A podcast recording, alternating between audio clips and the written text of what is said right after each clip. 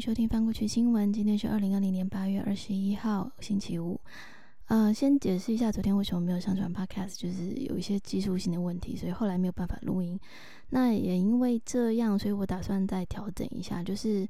以后呢，就从今天开始，我会先把国际新闻的摘要标题先上传到 IG 上。那大家可以先看这些标题，那我上传之后才会开始录音，所以录音的时间可能还是会比较晚一点，但是。希望大家可以就是先去看 IG 上面的标题，了解一下大概有什么状况。那因为今天的新闻会会诊，连同昨天的一起哦，所以内容相当的紧凑。我们今天就直接开始了，而且步调会比较快一点。那首先第一个来看一下我们的奶茶联盟的盟友，大家有听说过奶茶联盟这个名字吗？Milk Tea Alliance。然后这个基本上是之前呃泰国网友在 Twitter 上面跟中国网友打。口水仗，然后他们就声援了，就是香港跟台湾的独立议题，然后就形成结盟一个奶茶联盟。那奶茶联盟指的就是珍珠奶茶、泰式奶茶跟这个鸳鸯奶茶。然后听说将来印度拉茶好像也有意思要加入。那总之，我们今天要先看的就是我们的泰式奶茶伙伴。泰国的学生运动示威已经持续了一个多月，然后军方在这两天进行了大围捕，一共有九个跟示威有关的人士遭到逮捕。那据说这这个九位人士呢，都是被控八项罪名，其中包括煽动叛乱罪。这个煽动叛乱罪是刑法第一百一十六条的规定哦。目前看起来似乎可能。军泰国军方或泰国当局可能会打算用这个一一六条刑法一一六条这个煽动叛乱罪来取代原本的那个呃鲁王罪，就是一百一十二条，作为对付异议人士的主要法律工具。那这被捕的九人当中呢，包括一名人权律师，还有六名学运以及公运的领袖，还有两个音乐人，很奇怪吧？还有两个音乐人。那我们先来看一下这一个人权律师，这位人权律师叫安农 （Anon Numpa），我不是不太确定他们的泰国发音，我先这样子念哦。然后泰这个安农呢，他之前是第一位公开要求要改革君主立宪制度的人。那其实他在安农在七月中的时候就已经因为示威就被捕了，然后他是第一批被捕的人之一。然后保释之后，这次又二度被捕。另外有饶舌团体跟这个乐队的成员，在集会的表集会上表演而被捕。那呃，因为我对泰国的情况其实不是那么了解，所以我也去参考一个脸书的粉丝页，叫做泰译文，就是泰国翻译新闻。那它上面就是会常常更新关于泰国学运的这些相关的新闻，会很快的更新，所以我觉得大家蛮推荐大家去参考一下的。那泰国网友很擅长就是利用一些。大家都知道的流行文化象征来代表他们这个抗争的精神，比如像像之前就是用《哈利波特》里面的那个人 You Know Who 来指涉这个，来象征他们的太皇，就是大家都不能说的那个人。那最近呢，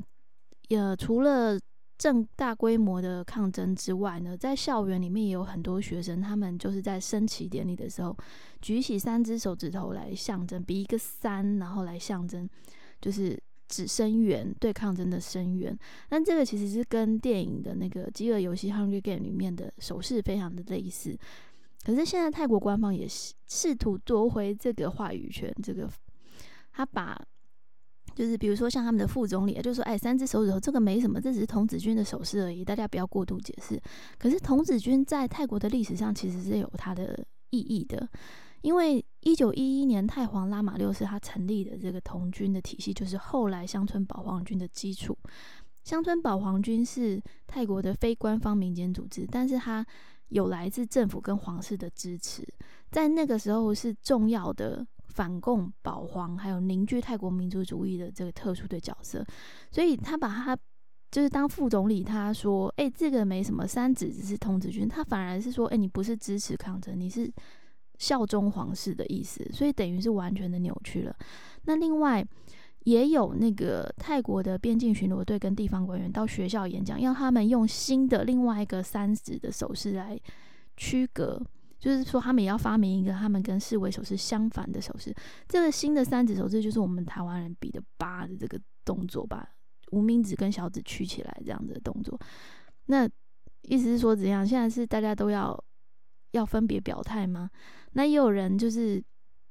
因为这一次的示威群众的主力是学生嘛，所以也有保守派人士就把这些学生抹红，说他们是红卫兵，跟中国文革时期的学生是一样的。对，像这种其实跟之前的香港其实也是蛮类似的啦，就是对于学生的这种年轻食物群的反抗，都是用这种方式去压制。再看另外一个亚洲国家的重大消息，北韩。北韩的领导人金正恩似乎把权力下放给他的妹妹金宇镇。根据南韩国家情报院的消息哦，就是金正恩呃让这个金宇镇接管一部分的国政，但是这个不代表说金宇镇被指定为就是最高权力的继承人。事实上，北韩还是没有宣布金正恩的接班人是谁，他只是把一部分的统治的压力、权统治权力分给这个金宇镇。那推测呢？据推测，这个是因为金正恩好像执政以来就是压力很大。那另外一方面呢，呃，金正恩在十九日主持他们劳动党第七届的全体会议的时候，在会中坦诚说，因为这个今年的天灾巨变啊、疫情啊，所以在经济跟民生的改善上都没有达到预期的目标。那那这一次的大会其实也是有稍微提前几个月举行，所以推测可能也是跟疫情恶化，然后导致经济陷入困境有关系。所以两个因素加起来，就是加上分权给金宇镇这件事情，看起来可能是要分散金正恩他背负的这个政治压力跟风险了。那么昨天，美国民主党在全国代表大会上，除了正式提名拜登 （Joe Biden） 跟景贺锦丽 （Kamala Harris） 作为这个正副总统候选人之外呢，还通过了他们的新的党纲。那在这个党纲里面，他主张要实践全民医疗保险，然后批评中国的贸易行为。但是在这个积比较积极，就是激进派主张的。就是实施全民联邦医疗保险以及绿色新政，还有删减警察预算方面呢，却是没有做出很明确的，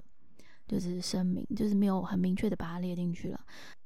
那在新党纲中呢，跟台湾最切身相关的，大概就是删除了一个中国政策这个部分。原本在二零一六年的党纲中是指说，民主党会遵守一个中国的政策和台湾关系法，继续支持和平解决两岸问题。那但是在二零二零年的党纲中，就直接删掉了一个中国政策这个部分，就变成只有遵守台湾关系法了。另外，美国国务院也正式通知香港政府，要终止包括移交逃犯、判刑人协定以及国际的船舶营运收入互惠免税待遇等三项协议。那这个是基于对就是北京实施港区国安法的抗议啊，在。六月三十号，港区国安法生效之后呢，香港警方在七月的时候就开始依照这个违反国安法的名义，正式通缉六正式通缉六名逃往海外的乱港分子。那美国国务卿庞佩奥 （Mike Pompeo） 在日前受访的时候就批评说，已经至少有两个美国公民因为港区国安法遭到锁定，所以川普方面还还在评估，可能会一采取一系列的行动。除了美国之外，目前英国、德国、法国、澳洲、纽西兰以及加拿大也都已经终止对香港的印度协议。那昨天还有一个跟中国人权有关系的消息，是安卡拉的大学教授，呃，艾麦提 （Erkan Ahmet），他是那个世界维吾尔族代表大会的前副秘书长，原本也是自由亚洲电台驻安卡拉办公室的主任跟记者。这个艾麦提他说。他在新疆老家的兄弟还有妹妹，因为他就被控，因为他的这个特殊身份嘛，所以就被指控说有协助资助恐怖主义。其实他就是亲，就是亲友之间的互赠赠礼而已。就因为这样就被判了十几年。那因为这个艾麦提他自己是有土耳其公民的身份，所以他已经向土耳其外交部还有总统。埃尔埃尔段，呃，Richard Tayyip Erdogan 就是陈情，然后希望他们可以协助援救。那也去信这个美国国务院，希望他们帮忙营救。那么接下来看一下中东这边的进展。在以色列和阿拉伯联合大公国发表声明，准备要恢复关系正常化之后呢，各国的反应都不太一样。巴勒斯坦当然是指责说这个协议是背叛了巴勒斯坦人。那巴基斯坦总理也表示，除非可以建立。就是巴勒斯坦人能接受的这个巴勒斯坦国，否则不会承认以色列。那沙乌地阿拉伯的外交部长也表示说，在以色列和巴勒斯坦签署国际认可的和平协议之前呢，沙乌地阿拉伯是不会跟，就是不会跟进，不会跟以色列建交的。苏丹的外交部发言人呢，则是。不否认跟以色列之间有往来，认为两国没有理由再继续互相敌视。如果能够达成和平协议的话，对双方都有很多好处。就他这句话讲完之后呢，以色列的总理尼坦雅胡便 n 尼坦雅胡就马上表示说，他愿意就是必就是采取任何必要的手段来达成和平的协议。那结果这个把苏丹外交部发言人马上就被苏丹的外交部给开除了。而在伊拉克呢，则是有政党的领袖表示希望可以达成类似的和平协议。这位前众议院的议员呢，认为说伊拉克政府应该要跟进跟以色列关系正常化，进而帮助伊拉克摆脱战乱，与其他国家建立稳定的关系。那他也透露是，其实有一些伊拉克的政治领袖私底下和以色列是有往来的，可是因为担心伊朗的反应，所以在这方面没有多大的进展。那当然，这一位议员的立场和伊拉克官方立场是完全相反的。不过，伊朗的反应啊，大家现在都在观察，好像目前好像只有在就是口头上的踏法子而已。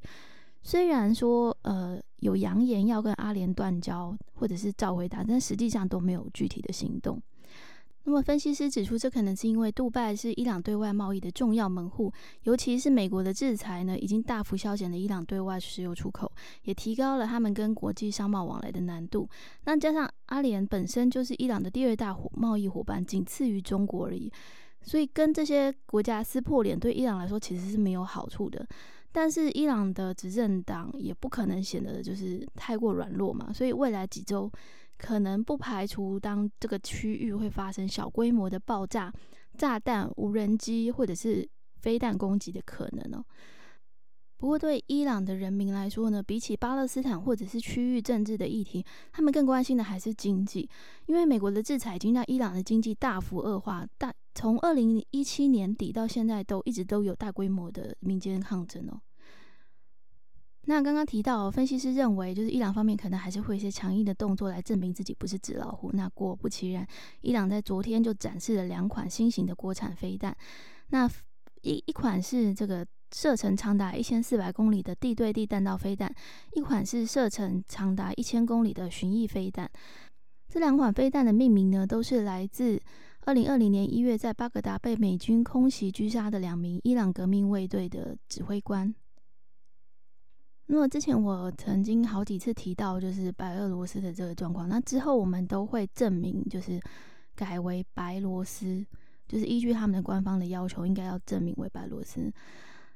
那这个白罗斯选后的这个动荡呢？关于这个情况，欧盟领袖在十九号召开了特别的峰会，不承认白罗斯的总统大选结果，而且表示很快就会对这些涉及选举舞弊还有镇压示威的相关人士提出制裁。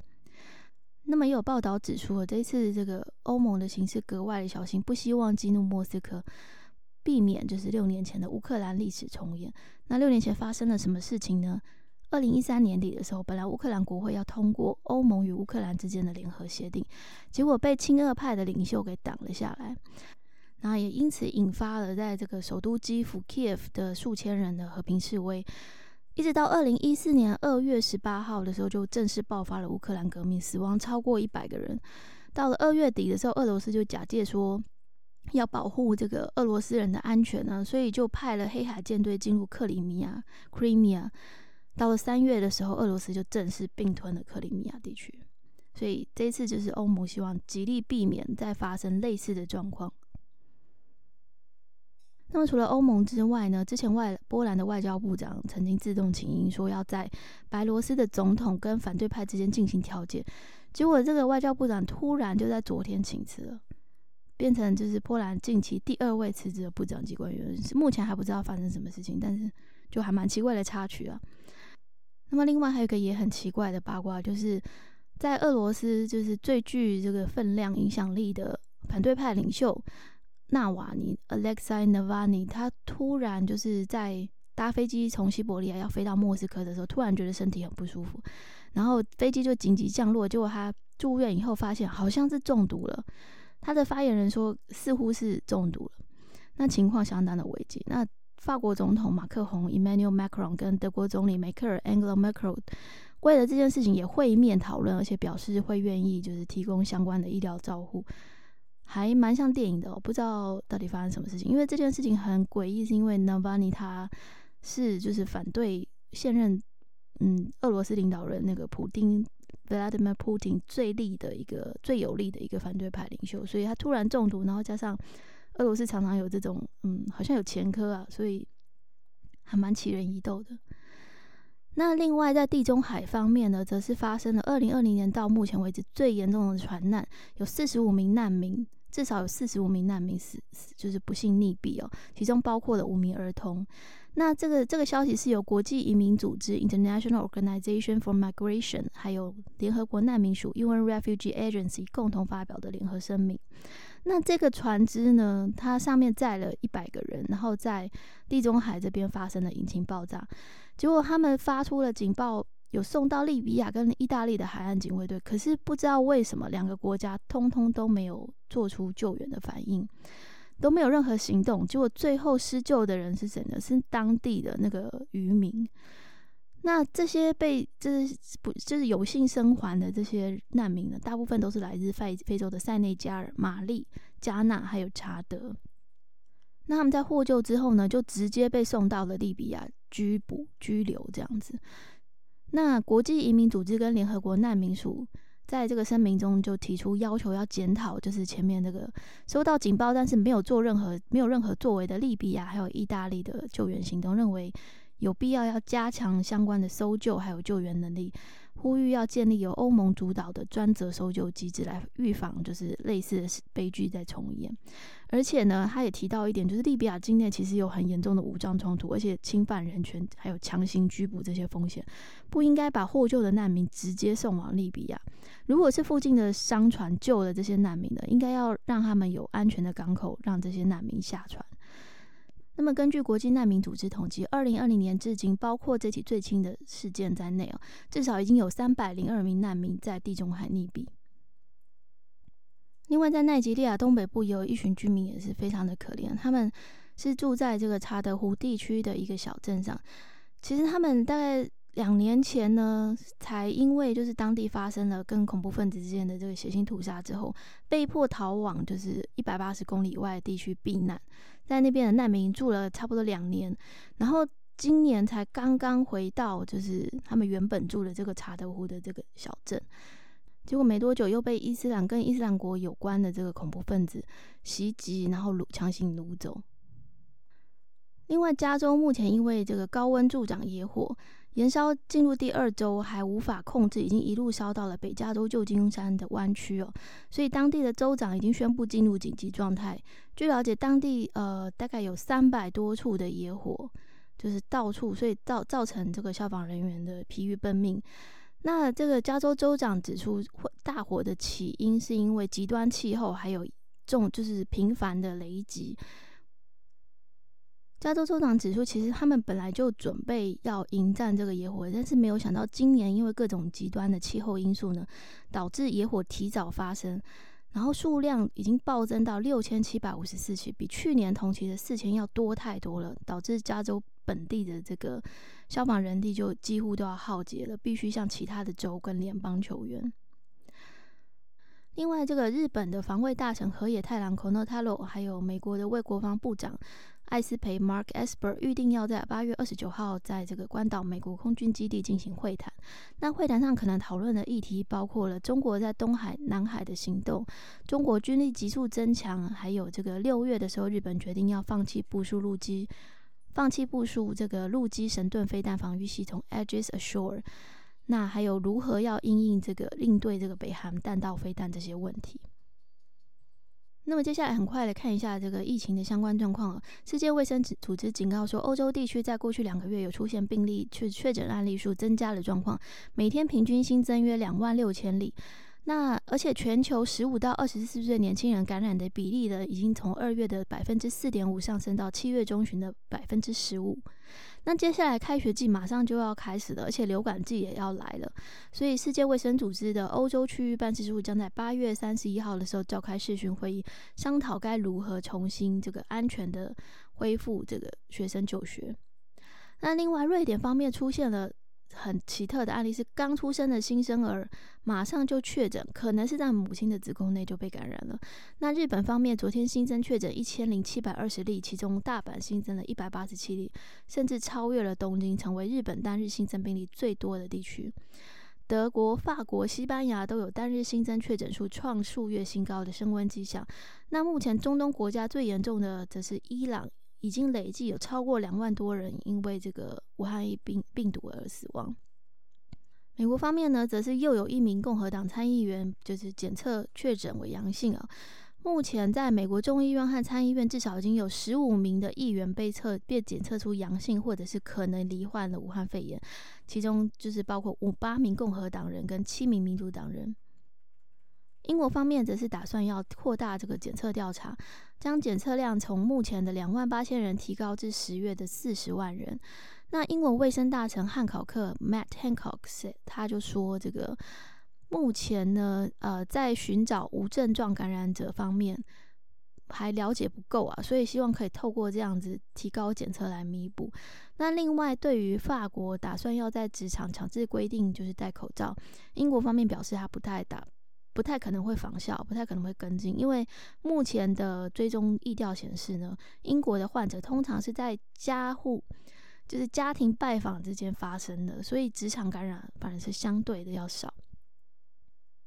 另外，那个英国政府也打算要跟伦敦希斯罗机场 （Heathrow Airport） 合作，要加强这个病毒的检测，希望可以协助缩短特定国家入境旅客的隔离天数。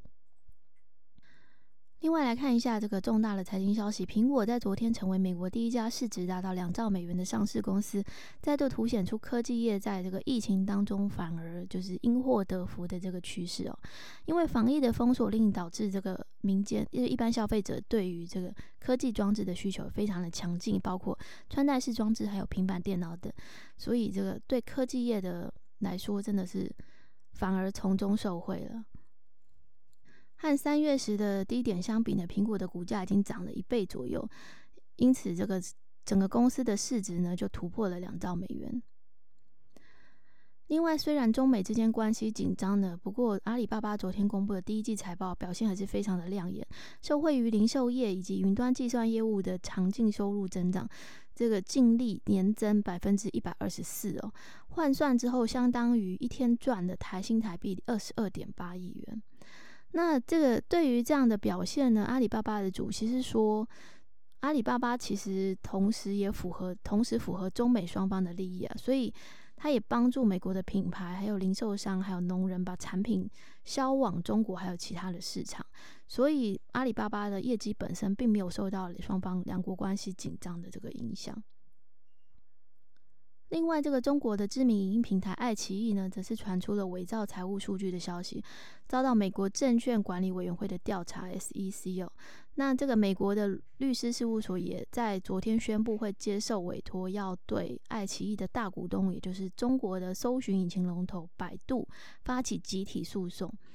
那这个主要内容意思就是说，爱奇艺它这个虚报了大概百分之。四十二到百分之六十的用户数量，夸大它的收益啊，所以它就是收入灌水的意思。那这个在财报上不可以这样做啊，因为这样就是一种诈欺啊，所以现在会遭到这个严格的审视跟调查。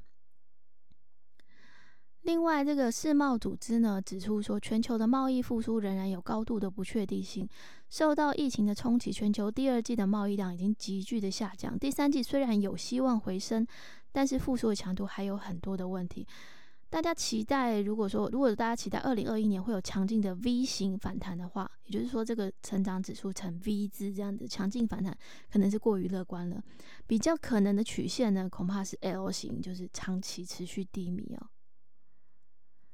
那么在市场数据方面呢，美股因为科技股的这个带头冲高，所以纳斯达克指数再创收盘新高。其中特斯拉的股价已经突破了两千美元大关，苹果的收盘时价也还是保持在两兆美元以上。欧股方面呢，则是收黑啊，这是因为美国申请这个失业救济金的人数远高于预期，加上这个联邦准备理事会联准会 Fed FED，他在这个七月政策会议记录上指出，就业虽然五六月五六月的就业虽然有改善，但是反弹速度已经渐缓了。劳动市场会不会进一步的改善呢？要看这个商业活动能不能持续的恢复。那么详细的市场指数呢，会列在说明栏以内。那另外一个消息是，大家都很熟悉的 Airbnb 这个旅宿平台呢，它虽然在疫情中受到了相当大的打击哦，可是它没有打算要延迟它的上市计划，而且已经正式提提交了这个 IPO 上市。所谓的 IPO 上市，就是初次公开募股，就是说它第一次公开，就是公开向市场开放，大家可以来买它的股票，成为它的股东。这个简称大部分都会直接说 IPO，那其实就是初次公开募股的上的意思。那昨天你可能也有遇到 Google 昨天全球大宕机五个小时，旗下包括 Gmail、Google Drive 等十种服务呢都出现了异常。五个小时抢修之后，到了昨天晚上七点的时候才正式公告修复。那这个异常状况真是相当的严重，之前其实好像一年。一阵子之前啊，一年前还是半年前，有发生过，就是 Gmail 无法传送信件，因为这个假档上传没有办法上传到云端的问题，跟这些状况听起来好像蛮类似的，但是因为 Google 这一次都没有解释说到底是为什么、什么原因啊，所以也无从得知啊。但是刚好发生在疫情期间，大家对远端作业格外仰赖的时候，真的是哀鸿遍野啊。那么来看最后一个消息哦，是在这个日本象棋界有个天才棋士藤井聪太福基索塔，他今年七月的时候才刚夺下了棋圣的头衔，今天又昨天又以四连胜拿下了王位的头衔，而且还同时晋升八段。现年才十八岁又一个月的藤井，同时创下了日本象棋史上的两大最年轻纪录，一个是最年轻的双冠王，还有另外一个是最年轻的八段棋士。那么这次在王位战中呢，被藤井击败的对手木村一基现年四十七岁，去年夺得头衔时创下了史上最年长的这个头衔得主记录。那这个藤井呢，则是在呃七月夺得棋圣的时候呢，以十七岁十一个月大的年龄，创下将棋史上最年轻的头衔游泳人得主记录。那以上就是这两天的国际新闻摘要。如果大家周末还不知道要做什么的话呢，可以看一下这个欧冠杯的决赛哦。因为拜仁慕尼黑 （Bayern Munich） 跟这个巴黎圣日耳曼 （Paris Saint-Germain） 的决赛即将在二十三号，就是周日的时候登场。这个是一九九七到一九九八球季以来哦，第一次由德法两国最强的冠军队伍同场对决这个欧冠杯决赛，想必会非常的精彩，大家可以期待一下哦。好，那么祝大家有个愉快的周末。啊，谢谢收听翻过去新闻，我们下次见喽！我是派，拜拜。